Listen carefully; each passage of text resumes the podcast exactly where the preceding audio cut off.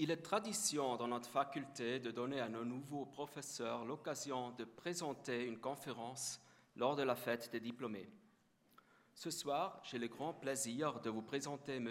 Pietro De Anna, professeur assistant de notre faculté, entré en fonction en automne 2015 à l'Institut de sciences de la Terre.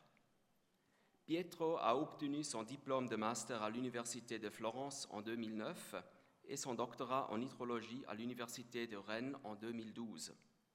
Il est spécialisé dans la recherche des dynamiques des liquides, leur transport et réaction avec des organismes biologiques dans la zone vadose.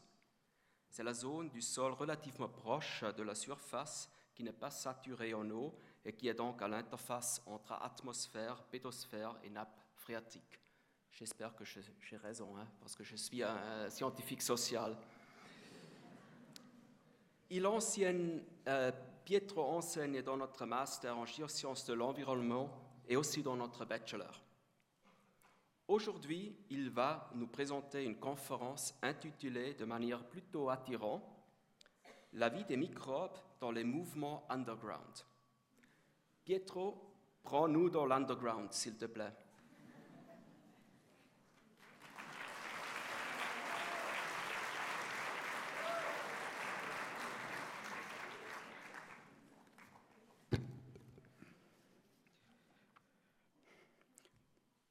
Bon, tout d'abord, euh, je tiens à vous féliciter, vous, les gens chercheurs et scientifiques, euh, que vous allez recevoir euh, votre diplôme ce soir.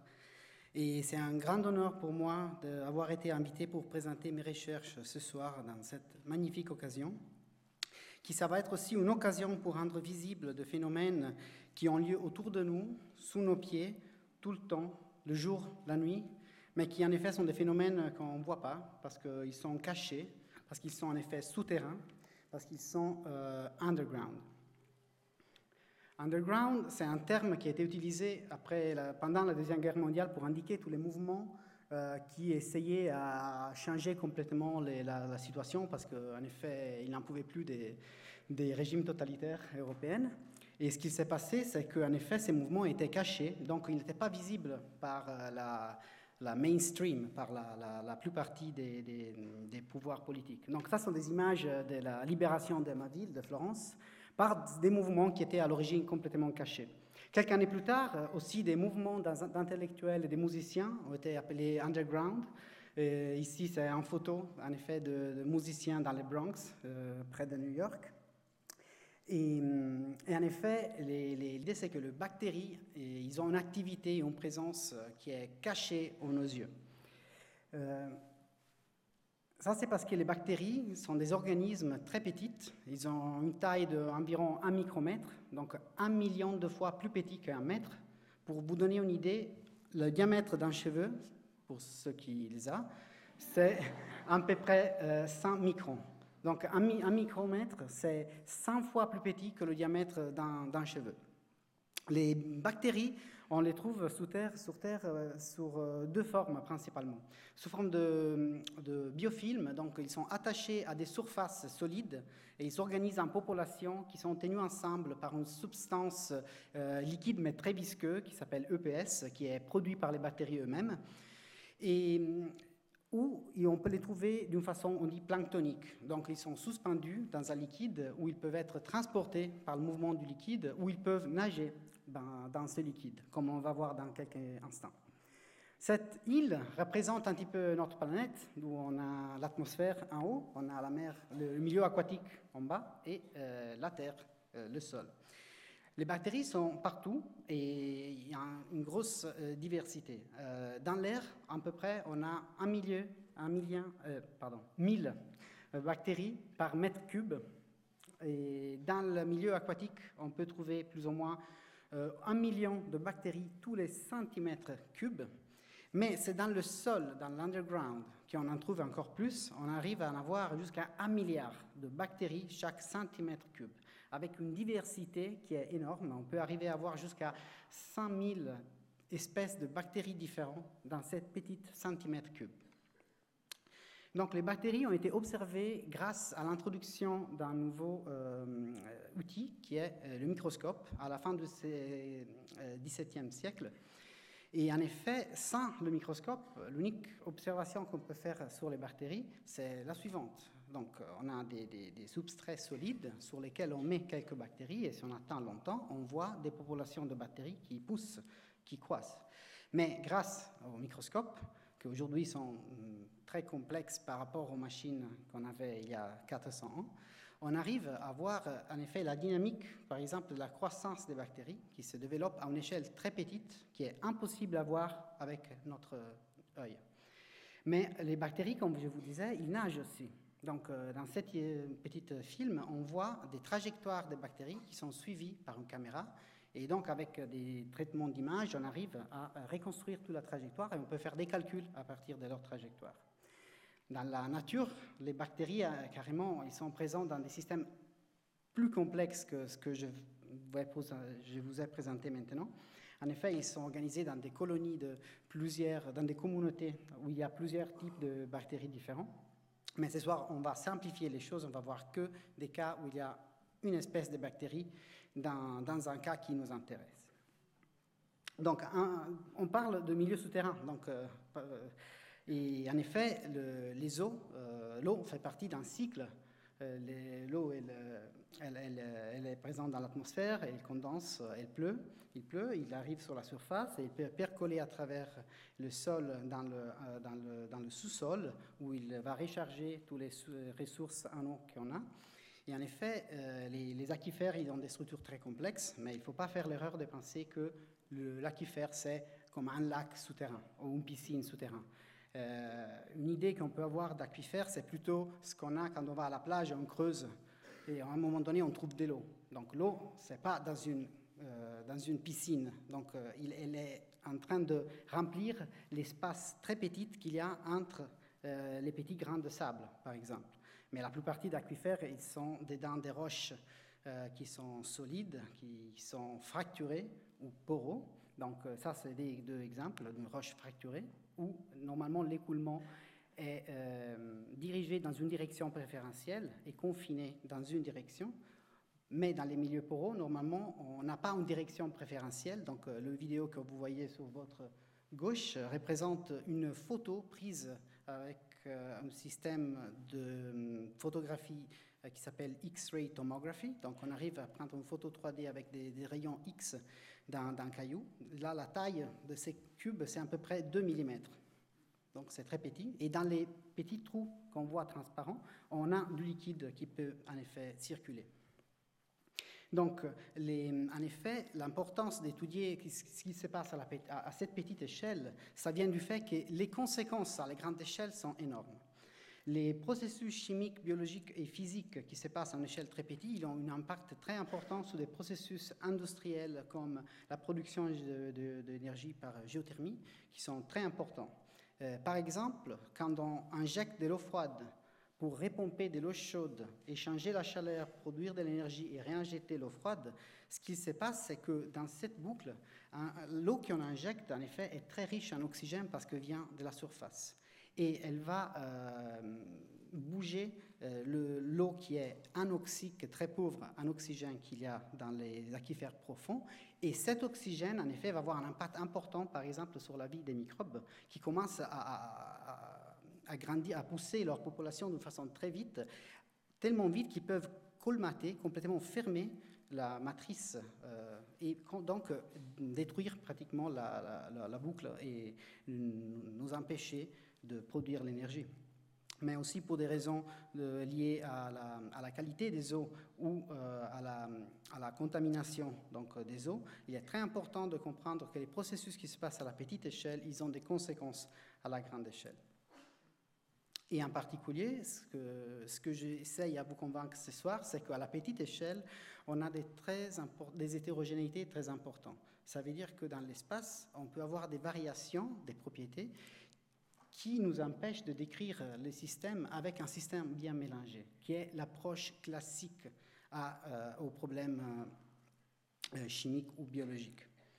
Donc, les micro-organismes à la petite échelle, ils vont contrôler la dynamique qui se passe pour les conséquences à la plus large échelle. ça, c'est plus ou moins évident quand on parle de milieux aquatiques comme l'océan. Parce que dans l'océan, on le voit avec nos yeux, que l'eau, elle circule, elle bouge d'une façon hétérogène. Donc, euh, des scientifiques, comme celui cité dans cette image, ils ont représenté une goutte d'océan de 1, cm3 comme le Sea of Gradients, donc euh, une mer euh, de, gradients, donc des variations spatiaux de distribution de, polluants ou de, de, solutés, de nutriments et ça euh, a été fait euh, dans ces cas-là avec des simulations où on voit dans, ces cubes derrière mes, épaules euh, une patch, une, petite concentration de nutriments qui, à cause de, l'écoulement, elle est étalée dans l'océan et il produit cette distribution très hétérogène des nutriments. Donc si on prend une coupe de cette, vidéo, on peut voir qu'il y a des distributions très hétérogènes de nutriments, par exemple. Et la taille la plus petite d'hétérogénéité qu'on peut trouver, bon, ça est fixé par des mesures qu'on peut faire en mécanique des fluides, et en particulier dans ces cas, c'est l'échelle de Kolmogorov qui met en relation la euh, viscosité d'un liquide et l'énergie associée à l'écoulement. Et en effet, pour les milieux océaniques, on sait que cette échelle, elle n'est pas plus petite que 200 microns, 1 millimètre à peu près. Donc, cette variabilité, on peut l'avoir à partir de 1 mm. Mais dans les, donc, l'intuition, c'est qu'en effet, l'hétérogénéité dans les milieux aquatiques, il est à toutes les échelles, de la plus petite jusqu'à la, plus grande. Mais si on considère les écoulements dans les milieux confinés, comme par exemple dans ces vidéos-là, où il y a euh, un écoulement entre un cylindre externe et un cylindre à l'intérieur qui est fermé, celui externe il tourne, et on voit les trois euh, gouttes de, de, de qui sont étalés par ces écoulements. Mais en effet, si après on, revient à l'arrière, ce qu'on voit, c'est qu'on arrive presque totalement à récupérer complètement les conditions qu'on avait à l'origine. Et ça, c'est complètement euh, à l'opposé par rapport à ce qu'on voit dans les milieux turbulents, où, une fois que l'écoulement commence à, détruire la condition initiale, euh, l'entropie du système augmente et on ne peut plus euh, revenir à l'arrière. Donc, la, le, bon sens nous dit qu'en effet, il n'y a pas d'hétérogénéité, ou au moins pas à la petite échelle. Ce que je veux vous montrer ce soir, qu'en effet, ce n'est pas vrai. Donc, euh, à la petite échelle, on a des très importantes hétérogénéités. Donc, euh, jusqu'à maintenant, j'ai fait un petit peu de blablabla, mais là, je vais vous montrer un écoulement dans un milieu poreux. Ça, c'est une expérience qui a été faite il y a quelques années à l'université de Stuttgart. Ça, c'est une boîte, disons, de cette taille, ma taille, pleine de sable mais différentes couleurs représentent différents types de sable, différentes tailles. Vous voyez que quand vous injectez un liquide, il va être élongé, étiré et donc euh, il va montrer l'hétérogénéité de l'écoulement qu'il y a derrière. Mais souvent, on considère la taille que je représente dans la vidéo maintenant comme la taille du mélange, non? La taille de, euh, displacement de notre plume euh, comme la taille du mélange mais en effet, ce n'est pas vrai parce que si on fait un zoom, si on peut regarder ce qui se passe entre les grains, le transport d'un soluté, il est plus complexe, plus hétérogène de ce qu'on pense quand on regarde l'échelle plus large. Parce que si on fait des simulations, on va voir à la petite échelle qu'est-ce qui se passe. On voit que l'écoulement entre les grains de, de sable, dans ces cas-là, il est très hétérogène. Les différentes couleurs que vous voyez euh, derrière moi, ils représentent des ordres de grandeur de différence de vitesse. En effet, ça c'est un, champ de vitesse, celui en rouge et bleu, qui est représenté en une échelle logarithmique. Donc ça veut dire que les bleus sont des vitesses qui sont 1000, 10 000 fois plus, plus faibles que les vitesses en rouge. Et ça, ça a un gros impact sur les réactions chimiques ou l'activité biologique qui se passe par exemple à, l'interface entre celui qui est euh, en train de rentrer et ce qui est déjà présent dans le milieu. Donc, maintenant, on va voir dans ces cadres euh, qu'est-ce que c'est le couplage entre la chimiotaxie, qui a une certaine propriété de nage des bactéries, et les écoulements dans les milieux poreux. Donc la chimiotaxie, c'est un comportement collectif des bactéries qui d'un coup se met à nager tous ensemble dans la même direction euh, euh, le long des gradients chimiques. Donc dans l'image derrière moi, il y a une expérience qu'on a faite où il y a un canal central, où il y a une suspension de bactéries, et deux canaux latéraux. Dans les canaux, euh, il n'y a pas d'écoulement. On a juste injecté les bactéries qui sont suspendus dans un liquide, mais dans les deux canaux latéraux, on fait euh, couler constamment un attractant et un fluide neutre. Donc, les parois des canaux, ils sont imperméables au liquide, mais ils sont perméables aux solutés. Donc, il s'établit un gradient constant et homogène d'un de, de, attractant. Et donc, les bactéries, comme vous voulez, voyez, ils s'accumulent vers l'attractant, le, rouge. Si on échange les deux, en effet, les, bactéries commencent à nager dans l'autre direction. Donc, euh, ça, c'est l'effet de la chimiotaxie. Donc, si on fait un zoom, on voit que les bactéries, les petits points blancs, ils s'accumulent dans la direction du gradient.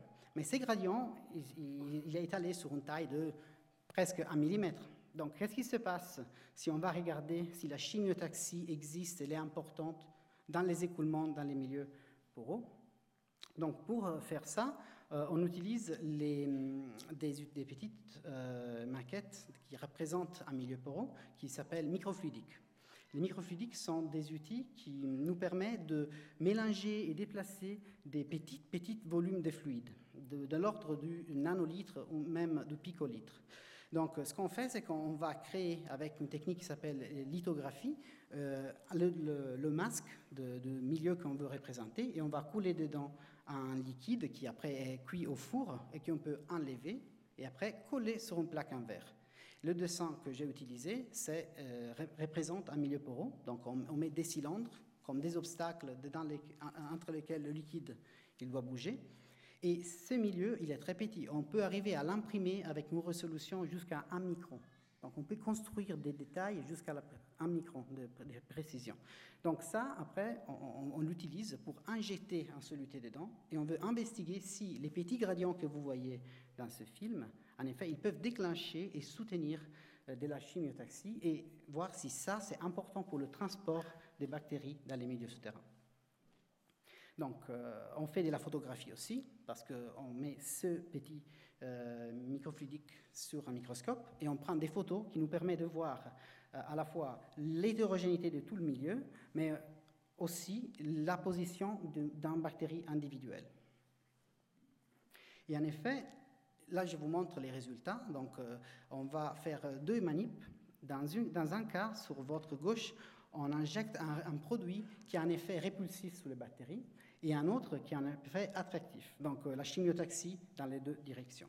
Donc si on injecte, donc les petits points verts sont des bactéries, c'est une expérience. On injecte un liquide, on commence à déplacer les bactéries, mais en effet on voit qu'ils s'accumulent dans les zones où il y a de la faible vitesse. Si on fait la même expérience et euh, on utilise un attractif, on peut voir qu'en effet, il y a une accumulation initiale, mais ces zones d'accumulation, ils vont exploser très vite parce que les bactéries, en effet, ils vont nager dehors de ces zones pour euh, rejoindre l'attractant. Je vais jouer ces deux vidéos, mais ensemble, comme ça vous avez une idée de l'échelle de temps. Les vidéos sont accélérées, mais vous voyez que les deux zones d'accumulation, ils vont avoir une persistance différente. Dans un cas, il va exploser, et dans l'autre cas, il va rester et il va être persistant pour un temps plus long. Donc, euh, en effet, ça, on peut le voir aussi en échelle plus large. Donc ça, c'était un vidéo, mais on peut prendre les images en échelle plus large, on voit que cette accumulation et la destruction de cette accumulation, ça se passe dans plusieurs endroits dans notre milieu poreux. Donc, à partir de cette image, on peut mesurer, faire des mesures et mesurer combien de temps, en effet, les bactéries vont rester dans chaque euh, pixel de notre image. Donc, on peut mesurer le temps de résidence des bactéries. Et on voit que quand on injecte un répulsif, euh, ce qui se passe, c'est que les bactéries ils ont tendance à rester cachées dans les petites pores où il y a un écoulement plus faible que quand on injecte un attractant. Et, et ça euh, il va matcher très bien avec la mesure du temps de résidence du liquide, qu'on peut mesurer dans une manip séparée, où on mesure juste la vitesse de l'écoulement dans le milieu. Et donc, si on calcule l'inverse de la vitesse, on a le temps de résidence. Et comme vous voyez, les, zones très foncées dans l'image en bas, qui est le temps de résidence de fluide, ils sont bien corrélés avec le temps de résidence élevé des bactéries dans le milieu, dans le cas de, de l'injection du, répulsif. Donc euh, ça sont les observations. Donc on a une accumulation et une destruction de cette accumulation, et donc un impact de la chimiotaxie sur le temps de résidence des bactéries. Mais ça nous pose des questions aussi. Donc, comment est possible qu'en effet la chimiotaxie, il peut être si persistante et importante à des échelles si petites? La diffusion moléculaire, donc le mouvement des molécules euh, dû à l'agitation thermique, euh, il devrait détruire cette hétérogénéité après un temps d'environ 10 secondes sur l'échelle d'un pore.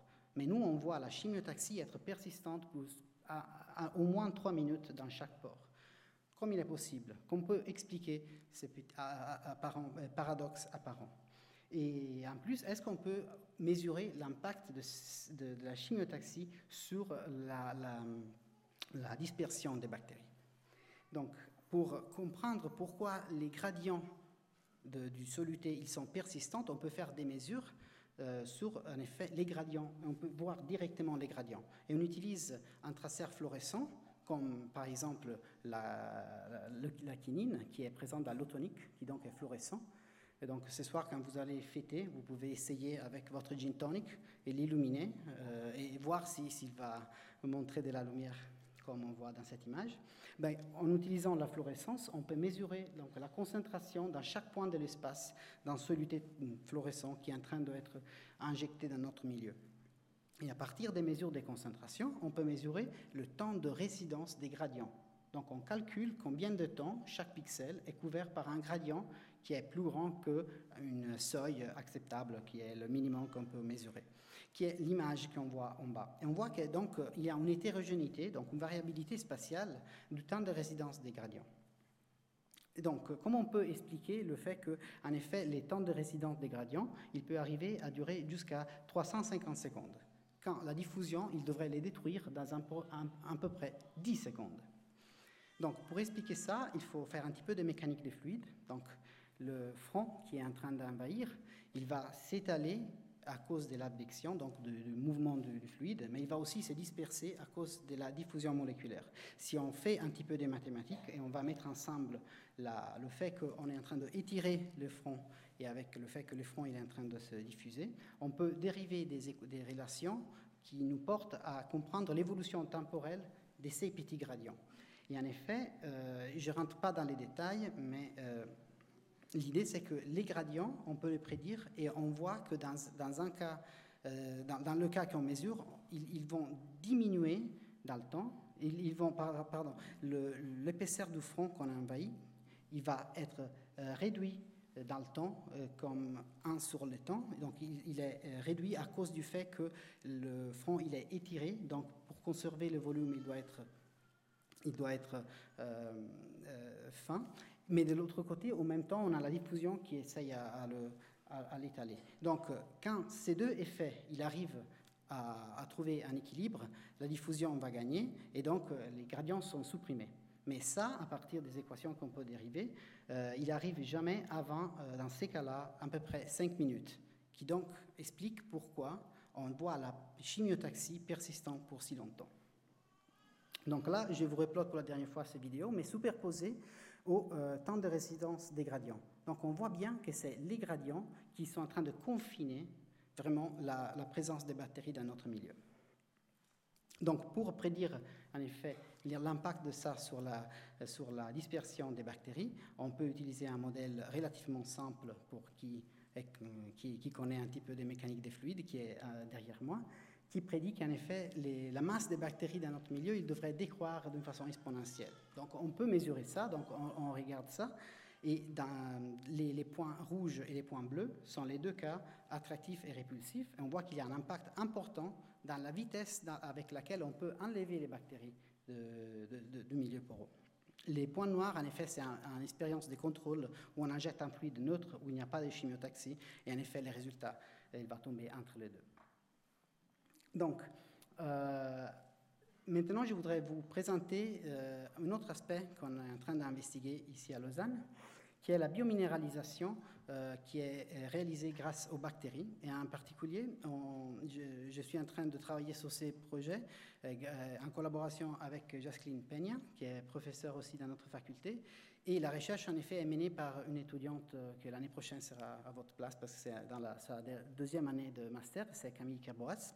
Donc l'idée, c'est que les, les, les Pseudomonas euh, putida, ils sont capables de euh, transformer le manganèse en suspension en manganèse solide. Donc, comme on voit dans ces trois bouteilles qu'il y a derrière moi, euh, après juste 14 heures encore, il n'y a pas beaucoup de minéralisation, mais au fur et à mesure que le temps passe, il y a la production de ces petites particules qui en sont en suspension et donc ils, vont colorer le, le, liquide.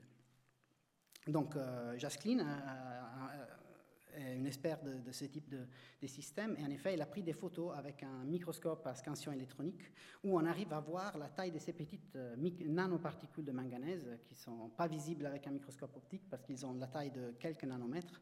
Et on les voit euh, en blanc qui euh, entourent les bactéries. Ou dans la photo à côté où on zoome encore plus, sont les petits, comme, des, comme des poils noirs qui sont autour d'une bactérie. Donc on s'est dit, OK, les bactéries vont créer ces particules sur leur surface, sur leur, euh, la paroi de leurs cellules. Donc peut-être, puisque le manganèse c'est très lourd par rapport à l'eau, il y a trois fois plus lourd que l'eau, ces bactéries, ils vont arrêter de flotter, une fois qu'ils produisent ça, ils vont sédimenter plus vite que les autres. Donc Camille, elle a commencé à euh, injecter ces, suspensions de bactéries dans un de ces microfluidiques, comme je vous disais avant, mais sans milieu poreux, juste un tube tout droit. Et après, on met ça dans un microscope donc carrément, on met les bactéries dedans, on va boucher notre système et on regarde les bactéries. Et Camille a pris plein de photos euh, en 3D. Donc euh, elle on a la possibilité de régler le microscope d'une façon que l'épaisseur de l'image c'est très fin. Donc on peut prendre beaucoup de photos hein, et on peut avoir des images trois dimensionnelles de ces bactéries. Et c'est ce que Camille a fait. Et donc elle a dérivé des, trajectoires qui, tombent de ces bactéries. Mais en effet, donc oui, les bactéries tombent parce qu'ils ont une densité plus élevée, mais ça, ça passe aussi sans la biominéralisation. Donc on a constaté que ces types de mesures n'étaient pas assez précises pour voir une différence entre la, sédimentation dans le cas de la biominéralisation ou sans biominéralisation. Alors on s'est dit, OK, il faut améliorer notre système. On a pris le microscope, on l'a tourné, et euh, on met notre microfluidique en vertical. Et donc là, à la place de faire des choses compliquées, prendre les photos en 3D, on regarde juste avec des photos simples les objets tombés. Donc, euh, euh, et si un objet tombe dans un liquide, donc il est sujet à la gravité et il est sujet à la force des résistances visqueuses du liquide, qui, puisqu'il a une viscosité, qui est donc la propriété d'un liquide s'opposer à sa déformation, donc la déformation due au fait qu'un objet est en train de le traverser, euh, il va avoir une vitesse constante parce qu'il y a un équilibre entre ces deux forces. Et on peut calculer l'intensité de cette force qui est attendue à être proportionnelle à, la différence de, densité entre le liquide et la particule et la taille de, de, la particule et la viscosité du liquide. Bon, pour un particule qui a la densité plus ou moins d'une bactérie qui fait 5% plus dense que l'eau et qui a une taille de 1 micron, on atteindrait une vitesse de 30 nanomètres par seconde une vitesse très faible, 30 nanomètres par seconde. Ça veut dire que pour faire sa taille, une batterie, il faut atteindre 30 euh, fois en 30 secondes. Donc, euh, pour calibrer nos systèmes, on a d'abord utilisé des particules en plastique qui ont une densité et une taille bien définies. Et ça, c'est les images que vous voyez. Les particules, ils diffusent à cause de l'agitation thermique. Et lentement, ils sont en train aussi de tomber. Donc, si on a la patience de les regarder longtemps et de tracer leur trajectoire, on arrive à mesurer leur vitesse et ça marche on a calibré le système. Donc là, on peut passer aux bactéries. Donc les images que vous voyez sont les pseudomonas putida pendant qu'ils sont en train de tomber, et on a mesuré leur vitesse. En effet, c'est un petit peu plus élevé de cela des particules qu'on avait utilisées, c'est de 40 nanomètres par seconde. Donc ça, c'est un work in progress, c'est quelque chose qu'on est en train de terminer. Donc euh, Camille est en train maintenant de préparer les manip où il y a aussi la biominéralisation, et on va voir aussi si les bactéries, en effet, ils vont tomber plus vite. Et encore plus intéressant serait de voir si en effet, dans la population de bactéries, il y a une séparation entre qui est actif et qui n'est pas actif. Donc il y a peut-être des bactéries un petit peu feignantes qui n'ont pas envie de produire les minéraux parce que ça coûte quand même de l'énergie, et autres qui le font. Et donc, si ça c'est le cas, on peut voir peut-être une séparation entre les deux populations et on peut essayer peut-être à comprendre pourquoi, en effet, ces bactéries ils produisent ces minéraux. C'est une, question qui est posée et qui encore n'a pas de réponse. Le dernier projet que je voudrais vous présenter, c'est sur le transfert horizontal de gènes. C'est un sujet très important pour notre société parce que ces mécanismes, c'est un ensemble de mécanismes plutôt compliqués qui permet à des bactéries, à travers un de ces trois schémas derrière moi, d'accepter des morceaux d'ADN qui viennent de, de l'environnement ou d'une autre bactérie ou est transporté par un virus. Et ces types de mécanismes ont été reconnus comme responsables pour euh, l'augmentation de la résistance aux antibiotiques. Ça veut dire que par exemple, il y a des bactéries qui sont résistantes naturellement aux antibiotiques, et eux, peut-être, ils meurent à un moment donné, ils explosent, et leur ADN, il est dissous dans l'environnement. et des autres bactéries, ils arrivent à rattraper ces ADN, et après, ils arrivent à devenir aussi euh, résistants aux antibiotiques. Donc euh, ça, c'est un champ d'études très, très large et important pour la biologie. Et notre euh, contribution ici, c'est pas, on n'est pas des biologistes, on ne se met pas à faire la biologie, mais on veut comprendre si dans l'environnement naturel, où carrément il y a des écoulements, le transfert de gènes dans l'environnement, donc on dit par transformation naturelle, il a un impact à cause des écoulements. Donc, ce qu'on veut faire, c'est, un, réussir à rendre les bactéries compétentes d'accepter l'ADN, parce que les toutes les bactéries n'acceptent pas l'ADN, il faut qu'ils soient compétents de le faire. Il faut que les bactéries soient en contact avec, en effet, le matériel génétique qu'ils veulent accepter. Et là, il rentre en jeu tous les problèmes des mélanges sur lesquels nous, on est plus experts. Et les bactéries doivent aussi avoir la possibilité d'exprimer, donc euh, d'utiliser euh, l'ADN qu'ils ont incorporé.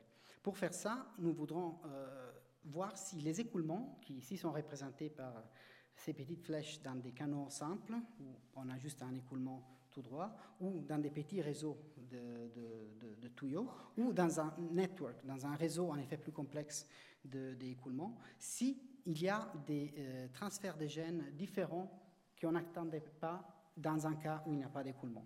Pour faire ça, hum, nous, on veut voir les événements, on veut voir les transferts. Donc, ce que Stéphane Maé, qui est un postdoc dans notre équipe et qui est en train de gérer ces projets, euh, elle est en train de travailler avec des E. coli, c'est un type de bactéries qui ont été génétiquement modifiées pour pouvoir accepter plus facilement de l'ADN. Et ce qu'on fait, c'est qu'on on utilise des plasmides, qui sont des morceaux d'ADN, qui ont la propriété de rendre fluorescent le bactérie qui arrive à rattraper ce gène. Donc, euh, le Donc là, vous voyez deux images sur la droite et la gauche. C'est la même image, mais à prise à, droite, elle est prise, on dit en contraste de phase, c'est une, technique de microscopie, donc on voit tout, toutes les bactéries, et à gauche sont en fluorescence, donc on voit seulement les bactéries qui en effet, ils sont fluorescents et qui... Euh, donc, il était compétent, ils ont incorporé le gène, ils ont exprimé les protéines fluorescentes. Donc, ça aussi, c'est un work in progress. Donc, maintenant, on a le système qui euh, nous permet de voir et donc de compter les événements. Et là, on est en train de commencer à réaliser des expériences avec euh, aussi les écoulements. Donc, euh, avec ça, j'ai terminé ma présentation et je vous souhaite une bonne soirée, une bonne fête de diplômés avec vos familles, avec vos amis et que la soirée soit mémorable pour vous.